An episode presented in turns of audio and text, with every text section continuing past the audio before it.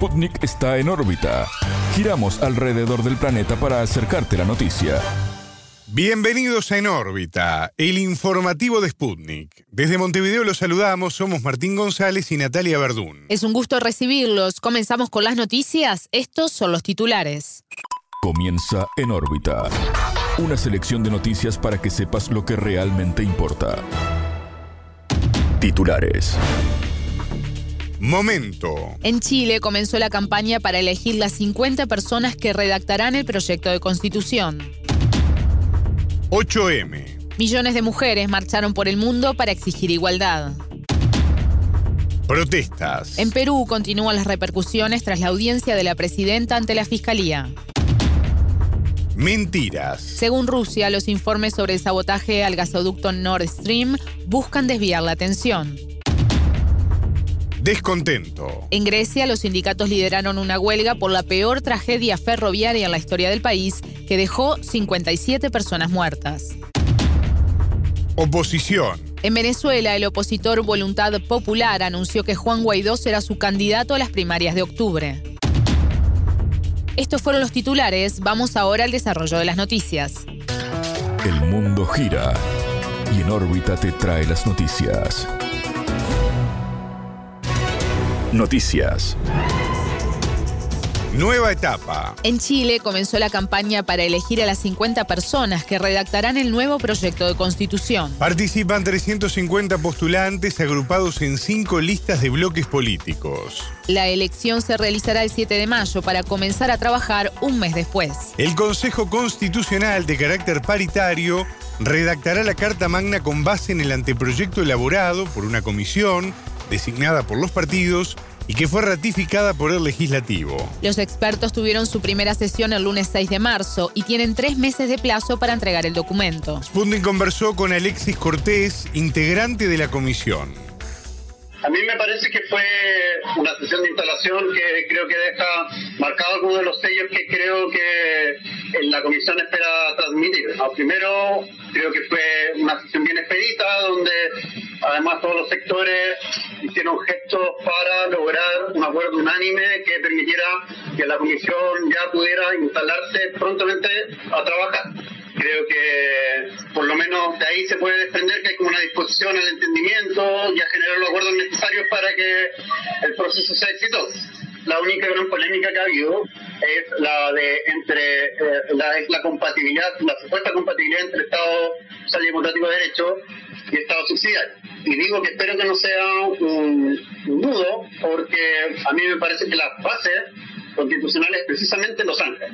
Cuando tú planteas de que es necesario un Estado democrático de derecho, un lado y claro, donde, donde la, la, provisión mixta está contemplada, pero por definición el Estado democrático de derecho es un Estado que se define a partir de los derechos que garantiza y donde los derechos civiles, políticos, culturales, económicos y sociales tienen un estatus al mismo nivel y donde y donde se establece una base eh, material a la cual todos los eh, ciudadanos del país deben tener acceso para que la democracia pueda funcionar como corresponde, o sea, donde todos realmente podamos tener la igualdad de condiciones para poder participar de la vida en común.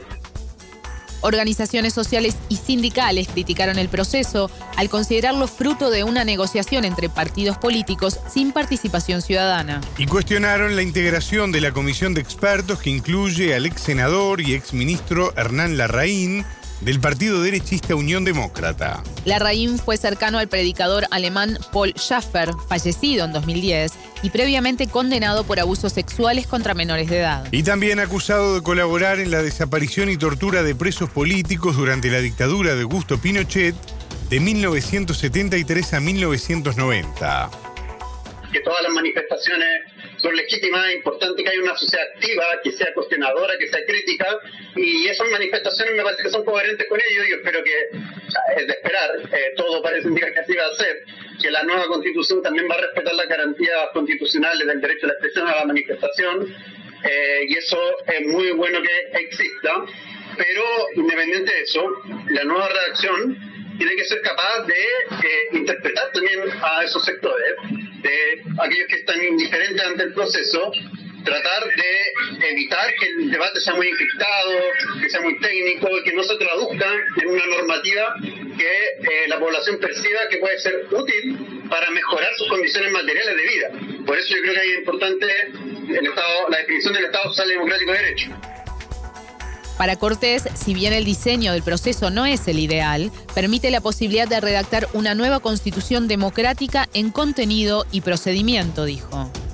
Yo creo que es importante tener muy claro que el papel principal no va a estar en la comisión experta, sino que en aquellos que tengan un mandato popular para redactar esa nueva constitución a partir del anteproyecto que nosotros le presentemos. De ahí el rol que nos cabe a nosotros es simplemente de facilitar esta discusión, facilitar la deliberación de aquellos que serán electos para esta tarea, y van a ser eh, los consejeros constitucionales. Escuchábamos a Alexis Cortés, integrante del Consejo de Expertos, que elaborará un anteproyecto de constitución en Chile.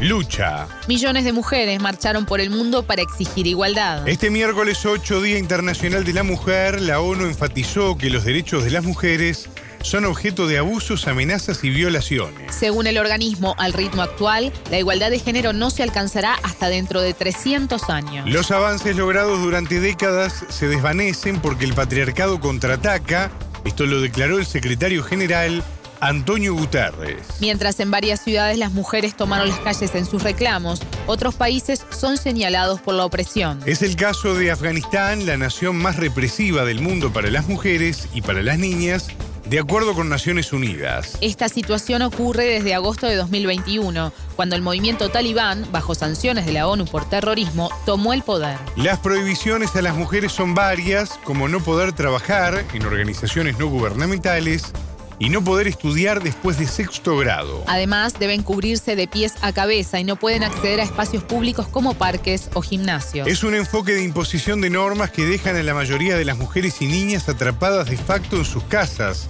lamentó el organismo. Por otra parte, España aprobó este martes 7 una nueva ley de paridad. Se exige que mujeres y hombres ocupen al menos 40% de los puestos del Consejo de Administración de las empresas que cotizan en bolsa y de organismos públicos. Estas compañías tienen en promedio unos 250 empleados y 50 millones de euros de negocio. La misma norma se aplicará al gobierno del presidente Pedro Sánchez. La legislación propone obligar a los partidos políticos a cumplir con la paridad en sus listas electorales, alternando candidatos hombres y mujeres.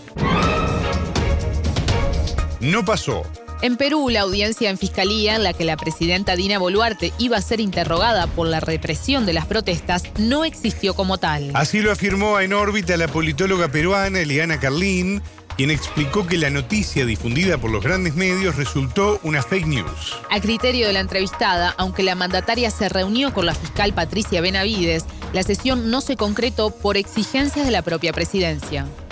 Es algo muy interesante de contar porque ocurre que no hubo tal declaración, pese a que oficialmente tanto Palacio de Gobierno, entiéndase la Presidencia de la República, como la Fiscalía de la Nación difundieron que había llegado la presidenta Boluarte y había iniciado la declaración, se supo minutos después que hubo una exigencia de parte del Palacio de Gobierno de que hubiera ciertas personas presentes y que la fiscal de la Nación se negó eh, y por tanto se suspendió la audiencia. y nunca desmintieron la información pública que difundieron en la que decían que Boluarte sí había declarado. Entonces, al final no hubo ninguna declaración, pero tanto la Fiscalía de la Nación como la Presidencia de la República difundieron básicamente fake news diciendo que sí había habido tal. La Fiscalía abrió el 10 de enero una investigación contra Boluarte por los presuntos delitos de genocidio, homicidio calificado y lesiones graves. Se estudia determinar su responsabilidad en la represión de las manifestaciones inmediatas a la destitución de su antecesor, Pedro Castillo, en diciembre. En tanto, durante una audiencia virtual, el expresidente Castillo aseguró sentirse secuestrado y negó los cargos de corrupción en su contra. Además sostuvo que se ha armado un castillo de delitos con colaboradores comprados. Carlin se refirió a las posibilidades de que prospere un adelantamiento de las elecciones nacionales. Esto ante la posición de un Congreso que no se quiere ir y de una presidenta que tampoco da señales de renunciar.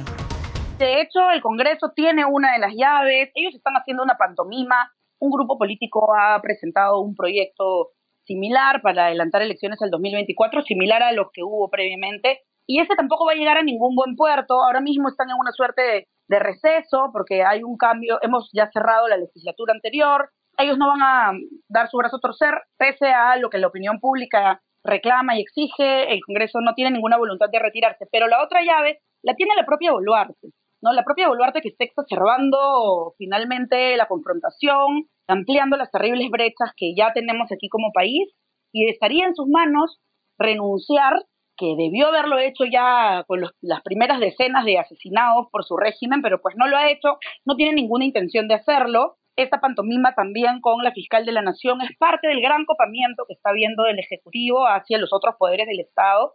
Ella se reunió el día anterior con la fiscal para hacer coordinaciones sobre sus declaraciones, por tanto es inexplicable que no haya logrado declarar por una cuestión de forma cuando se trata de declarar por peruanos asesinados y peruanas asesinadas, incluidos menores de edad. Entonces, esto es eh, un escenario típico de, de gobiernos autoritarios, de regímenes autoritarios. La analista se refirió al incidente en el río Ilave, en Puno, donde un escuadrón militar fue atacado con palos y piedras por parte de ciudadanos aymaras. Carlin explicó que la responsabilidad de que los militares atravesaran el río ante las agresiones, con el saldo de seis efectivos muertos, resultó de un polémico mando. En realidad lo primero que quiero decir es que es una desgracia esto que ha pasado y desde este humilde espacio expreso mis condolencias más cálidas y sentidas a los familiares de estos chicos que eran muchachos jóvenes con todo por delante y que esta situación trágica en la que, estamos viviendo se ha cobrado su vida injustamente, ¿no? Hay relatos diversos. Por supuesto, desde la autoridad el relato oficial es que estos jóvenes estaban siendo perseguidos por una turba y por tanto se tiraron al río. Dicho esto, al parecer, otra vez, a la luz de los relatos de testigos, en algún momento sí hubo en Lave, en ese distrito, un momento en el cual la, la comunidad, miembros de la comunidad tiran piedras a estos chicos, ¿no? Eso por un lado. Y por el otro lado, aquí hay una denuncia serísima contra un eh, oficial del ejército que tiene acusaciones por violación sexual y por violencia contra su esposa y violencia también contra sus subordinados en, situaciones previas, que les dio la orden de cruzar el río a nado como simplemente una instrucción de, de, su superior. Y el río estaba al parecer con un caudal muy crecido y estaba muy movido, muy bravo, es una cosa muy triste que haya habido mm, un intento de parte del Estado de acusar a la población prácticamente de ser responsable por eh, estos, estos, trágicos fallecimientos, ¿no? Escuchábamos a la politóloga peruana Eliana Carlín. Más engaños. Rusia afirma que los nuevos informes sobre el sabotaje al gasoducto Nord Stream buscan desviar la atención. Al país le siguen negando el acceso a la investigación llevada a cabo en Alemania, Dinamarca y Suecia, según declaró el portavoz del Kremlin Dmitry Peskov. Los autores de ese acto terrorista buscan desviar la atención. Es claramente una publicación coordinada, agregó el vocero. Según Peskov, los países accionistas del Nord Stream y la ONU deberían como mínimo demandar con urgencia una investigación transparente. El 7 de marzo, el diario The New York Times informó que funcionarios de inteligencia de Estados Unidos apuntaron a los supuestos responsables del ataque. Este sería un grupo pro-ucraniano formado por ciudadanos rusos o ucranianos. En tanto, el gobierno de Volodymyr Zelensky descartó su implicación en el caso. El 26 de septiembre de 2022, las empresas Nord Stream 2 AG, operadora del gasoducto homónimo, anunció una fuga de gas en una de las dos tuberías. El hecho ocurrió en la infraestructura cerca de la isla danesa de Bornholm, por causas desconocidas. Luego trascendió que las dos líneas del gasoducto paralelo Nord Stream 1 también habían sido dañadas. Los gobiernos de Alemania, Dinamarca y Suecia no descartaron un acto de sabotaje. Rusia catalogó las explosiones de ataques terroristas y el 30 de septiembre desveló tener pruebas que apuntan a la implicación de países occidentales. El 8 de febrero, el periodista estadounidense Seymour Hersh reveló que buzos militares de Estados Unidos habrían colocado cargas explosivas bajo los gasoductos rusos a mediados de 2022. En septiembre, los noruegos habrían activado los explosivos, dañando los ductos que conectan a Rusia con Alemania por el fondo del mar Báltico. El periodista, ganador del premio Pulitzer, informó que el presidente de Estados Unidos, Joe Biden, aprobó el sabotaje tras más de nueve meses de debates con su equipo de seguridad. Malestar. En Grecia, los sindicatos lideran una huelga a raíz de la peor tragedia ferroviaria en la historia del país. Asociaciones de estudiantes, a su vez, fueron parte de la organización de las movilizaciones en Atenas y otras ciudades este miércoles 8 de marzo. El paro afectó transbordadores a las islas y alteró el transporte público en la capital, donde 30.000 personas se unieron a la protesta. El metro funcionó durante pocas horas para permitir que la gente pudiese llegar a la manifestación en la ciudad. La huelga provocó el cierre de las escuelas públicas de primaria, en tanto los hospitales funcionaron a una capacidad reducida. El 28 de febrero un tren de pasajeros chocó contra otro de mercancías cerca de la localidad de Tempe, en el norte del país. 57 personas fallecieron, muchas de ellas estudiantes universitarios. Un jefe de estación acusado de colocar a los trenes que viajaban en direcciones opuestas en la misma vía fue imputado por homicidio, entre otros delitos. El caso reveló graves deficiencias en materia de seguridad en el transporte ferroviario nacional. Con el paso de los días, el descontento ciudadano ha crecido contra el gobierno de centroderecha, liderado por el primer ministro Kiriakos Mitsotakis. El político prometió cooperación total del Estado con la investigación judicial sobre el siniestro. Las huelgas han parado los servicios del sector desde el accidente. Altos funcionarios de una agencia ferroviaria de la Unión Europea llegaron a Atenas como parte de una asistencia del bloque a la red del país. Este departamento había advertido años atrás sobre las demoras en la implementación de mejores medidas de seguridad. Las protestas de este miércoles 8 fueron secundadas por grupos que conmemoran el Día Internacional de la Mujer. Postulantes. En Venezuela, el partido Voluntad Popular anunció que Juan Guaidó será su candidato para las primarias opositoras del 22 de octubre. La designación se da luego de que en diciembre los dirigentes de la oposición terminaran el denominado gobierno interino que lideraba Guaidó. El argumento para dejar fuera al ahora candidato era que este debía desaparecer por haberse debilitado y no cumplir con los objetivos. En órbita entrevistó a Marco Salgado, corresponsal de Hispan TV en Venezuela. Para él, la designación es una decisión difícil de explicar, la cual definió como una excursión de pesca de voluntad popular. Bueno, es bastante difícil de, entender eh, cómo un partido puede postular eh, eh, a, un personaje como, como Guaidó en una interna teniendo en cuenta que hacia adentro de la sociedad venezolana, hacia los opositores venezolanos, él representa uno de los más grandes desengaños que han tenido eh, que ha tenido la oposición en estos años, que viene de desengaño en desengaño con su con su dirigencia opositora, que desde el año 2013 le viene diciendo que va a terminar con el gobierno de Nicolás Maduro, primero con las guarimbas en el 2014, después con la elección de la Asamblea Nacional con mayoría opositora que inmediatamente dijo que iba a tumbar a Maduro en seis meses, después con, la, con las eh, guarimbas, con las protestas violentas del 2017 y después con la estrategia de Donald Trump eh, y de la Casa Blanca de poner a Guaidó como, como presidente autoproclamado e intentar desestabilizar por varias vías al gobierno de Nicolás Maduro, cosa que no lograron. Ahora, yo creo que tiene que ver con que la oposición, esa candidatura de Guaidó, tiene que ver con que la oposición no sabe a ciencia cierta cómo está su electorado. Entonces todo el mundo está saliendo a pescar, incluido Voluntad Popular, eh, María Corina Machado, algunos personajes independientes eh, de fuera de la política, o este, también eh, los otros partidos grandes en teoría de la oposición. Porque la oposición, como no viene participando, ese sector de la oposición no viene participando de los últimos turnos electorales, para ellos también es difícil medir dónde está parado su electorado.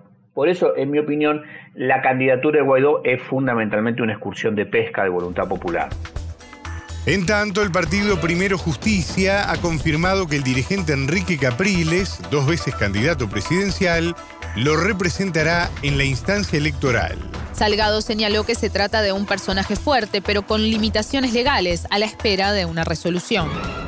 Capriles tiene un problema inicialmente, que es que está inhabilitado para ejercer cargos públicos por la Contraloría General de Venezuela por eh, investigaciones de la época en que era gobernador del estado Miranda, uno de los estados más importantes del país, acá limítrofe con la ciudad de, Caracas. En principio se podría decir que es un personaje fuerte. Eh, hay que recordar que él enfrentó a, Hugo Chávez en las elecciones del 2012 y no le fue mal, aunque la victoria de, Chávez eh, para ese mandato que no pudo asumir por el cáncer eh, fue, fue contundente.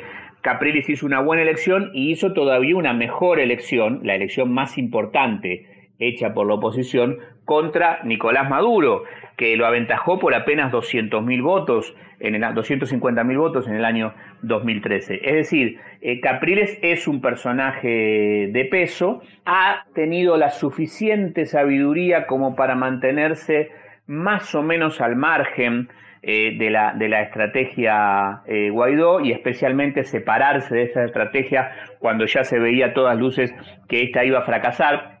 Ahora, el gran interrogante en el caso de Capriles es si va a poder ser candidato eh, teniendo en cuenta esa inhabilitación que, que está pendiente. En órbita también entrevistó a Hernán Zamora, vicerrector de la Universidad Latinoamericana y del Caribe. El analista se refirió al panorama dentro del oficialismo de cara a las presidenciales de 2024. Para Zamora, el gobierno de Nicolás Maduro está fuerte y cohesionado detrás de la figura del presidente, pese a las dificultades que enfrenta. El oficialismo en Venezuela, eh, que sigue cohesionado en torno al presidente Maduro, está trabajando en función de ir fortaleciendo su maquinaria electoral y hay eh, una importante campaña para el llamado a la conciencia. Recientemente, el domingo pasado, 5 de marzo, se conmemoraron los 10 años de la siembra del comandante Chávez y es nuevamente su, su impronta un elemento cohesionador que se está trabajando. Ciertamente eh, el gobierno venezolano tiene como, digamos, hándicap toda la crisis económica que se ha desarrollado a, partir del mes de noviembre, eh, resultado de un proceso inflacionario que ha sido muy agresivo, y bueno, los resultados propios de eh, las sanciones o medidas coercitivas unilaterales como se les conoce formalmente. Escuchábamos a Hernán Zamora, vicerrector de la Universidad Latinoamericana y del Caribe, y a Marco Salgado, corresponsal de Span TV en Venezuela. De cerca, los periodistas de Sputnik comentan la vida social y política de su país. Seguimos en órbita y ahora viajamos de Montevideo a Buenos Aires para reencontrarnos con nuestro compañero, el corresponsal de Sputnik en la capital de Argentina, Juan Lehmann, ¿cómo anda Juan querido? Buenas tardes, Martín. Aquí estamos cerrando la cobertura de la que ha sido una emblemática jornada de lucha en el marco del Día Internacional de la Mujer que, por supuesto, ha tenido su capítulo aquí en Argentina. Millones de mujeres se movilizan hoy, 8 de marzo, en todo el mundo en el marco de este Día Internacional de la Mujer. Y por supuesto que Buenos Aires no ha sido la excepción. Contanos brevemente cómo ha estado hoy la ciudad. Cientos de miles de mujeres participaron de marchas hoy en el centro porteño y también en distintos puntos del país para sumarse a esta jornada que, recordamos, está siendo complementada por un paro, una medida de fuerza a nivel nacional en virtud de la cual el Estado exceptuó de sus tareas a todas las trabajadoras de la administración pública para que pudieran sumarse justamente a este masivo eh, y popular día de lucha en todos los rincones del país. Juan, en el marco de este día vos estuviste dialogando con Mercedes de Alessandro, que es economista, feminista y también exdirectora de Igualdad y Género del Ministerio de Economía de Argentina, ¿es así? Efectivamente, Mercedes Alessandro fue quien inauguró efectivamente esa dependencia en el año 2020 y estuvo eh, a su cargo hasta el año pasado. En la entrevista con, con Sputnik, la exfuncionaria y también referente, por supuesto, dentro de la economía feminista, explicó la trascendencia de una de las que ha sido una bandera central de esta jornada, que es el reconocimiento a las tareas de cuidado llevado a cabo por las mujeres mayoritariamente. Y esto dijo Mercedes Alessandro al respecto.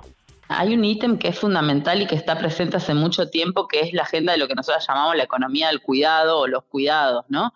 Eh, las mujeres somos quienes dedicamos más tiempo a las tareas eh, domésticas y de cuidados no remuneradas en los hogares y esto es la piedra fundamental de todas las desigualdades que se observan después en el mercado laboral. Es decir, una mujer que le dedica en promedio siete horas a lavar, planchar, cocinar, cuidar a los chicos, cuidar a la abuela, a una persona con discapacidad, obviamente tiene menos tiempo para después ir a, la, universidad, para ir a hacer un curso, para ir a trabajar, para buscar trabajo o para estar en el trabajo, ¿no? Porque de repente tiene que eh, trabajar dos, tres horas, ir a buscar a los chicos eh, y, hacer como una logística compleja.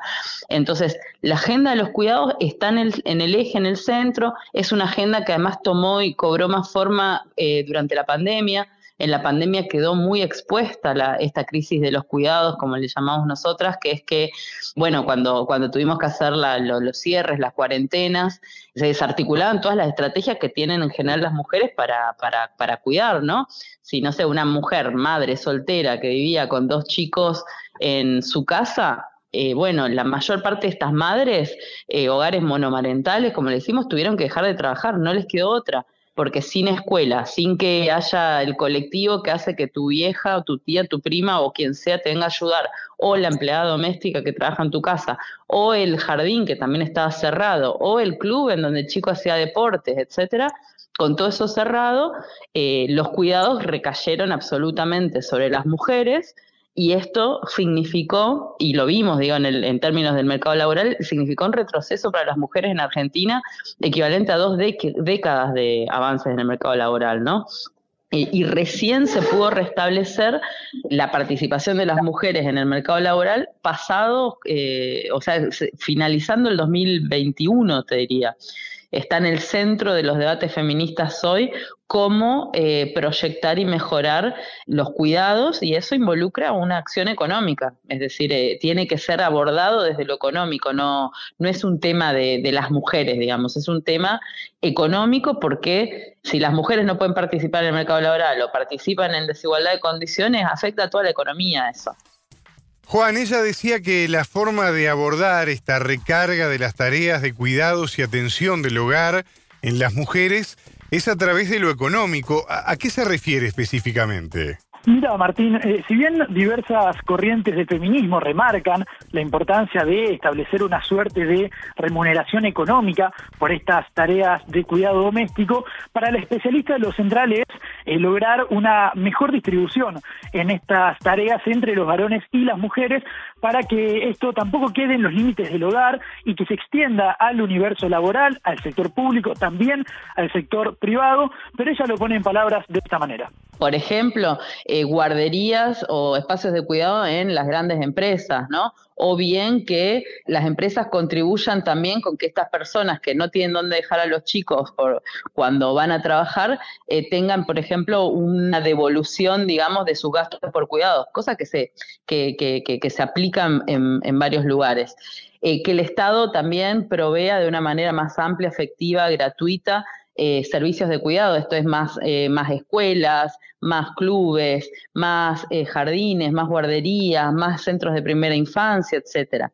Entonces, nosotras no estamos planteando una remuneración para la ama de casa, que podría ser una discusión, pero hoy no la es, sino que haya una mayor o mejor redistribución de las tareas de cuidado que permita que entonces la carga sobre las mujeres no sea tan grande. Más allá de las cuestiones culturales que obstaculizan muchos de estos avances, principalmente sabemos aquellas que responden al machismo arraigado en la sociedad argentina, la especialista cree que existen otras resistencias ligadas a un tema más económico, más material, que está vinculado a los costos que representaría para las empresas reconocer e igualar estas tareas de cuidado y su distribución, sobre todo para las firmas más pequeñas, y así lo expresa la exfuncionaria cuando hablamos de licencias extendidas para, de cuidados, sea para los padres o para la otra persona que cuida, porque en Argentina tenemos matrimonio igualitario, quiere decir que podemos tener dos mamás o dos papás o familias ensambladas, ¿no? Las licencias de cuidado, bueno, eh, la estructura productiva argentina con tanta pyme, ¿no? Tenemos más del 96% de la estructura productiva representada por pymes, hace que a veces las, pymes pongan resistencias porque dicen, bueno, yo no podría cubrir estos costos, sería muy alto para mí, no solo porque estás pagando, digamos, eh, tres meses a una persona que no va al lugar de trabajo, sino porque para muchas eso significa que pierden un trabajador, que tienen que reemplazarlo, que tienen que capacitar a otra persona, una serie de cosas, ¿no? Entonces creo que, que, ese, ese costo que las empresas a veces no quieren tomar, bueno, eh, alguien lo paga. Eh, el quien lo paga son las mujeres, es decir, estás trasladado a las mujeres. Juan D'Alessandro fue la primera directora de la Dirección de Igualdad y Género del Ministerio de Economía de Argentina, como lo decíamos en la apertura, un país que además desde el año 2019 tiene un Ministerio de las Mujeres, Género y Diversidad. Este año hay elecciones. ¿Podría haber algún tipo de cambio en este sentido? La verdad es que sí, esta posibilidad es concreta y ya está sobre la mesa, ya está sobre el menú electoral que decidirán estos argentinos en, este año. Eh, en este caso fue el actual jefe de gobierno de la ciudad de Buenos Aires, quien además es uno de los principales candidatos a la presidencia desde la alianza opositora de Juntos por el Cambio. Hablamos de Horacio Rodríguez Larreta, quien dijo que en caso de imponerse en los comicios presidenciales va a cerrar el ministerio. Eh, Mercedes Alessandro habló con sobre esta posibilidad y remarcó los avances que podrían alcanzarse en caso de mantener el camino institucional emprendido durante su gestión al frente de la dirección. Yo creo que si logramos sostener esta institucionalidad que hemos conseguido en estos años y profundizar las políticas con perspectiva de género, vamos a ver dentro de unos años más resultados, como ya se ven en el mercado laboral. O sea, hoy en el mercado laboral las mujeres están teniendo récord en la participación económica y récord en el empleo y han cerrado brechas incluso, por ejemplo, entre las mujeres jóvenes que siempre tenían mucho más impedimentos con problemas de inflación, con problemas salarial, con problemas de precarización, pero que es un este es un fenómeno mundial también, ¿no? En todos los países está habiendo precarización, problemas de inflación, etcétera. Sin embargo, no en todos los países. Argentina es único en la región, bueno, único al lado de Paraguay y de Ecuador. Son los únicos tres países de la región que han logrado recuperar los niveles previos a la pandemia en términos de participación económica de las mujeres. Entonces, eso es un signo y, es claro que tiene que ver con todo el trabajo que se ha hecho en este último tiempo. Juan Lehmann, corresponsal de Sputnik allí en Buenos Aires, en la República Argentina. Gracias por estos minutos con En órbita. Nos volvemos a contactar en cualquier momento. Por supuesto, estamos a disposición desde aquí para cuando sea demandado. Hasta aquí en órbita. Pueden escucharnos todos los días a las 18 horas de México, las 21 de Montevideo y las 0 GMT por sputniknews.lat. En órbita.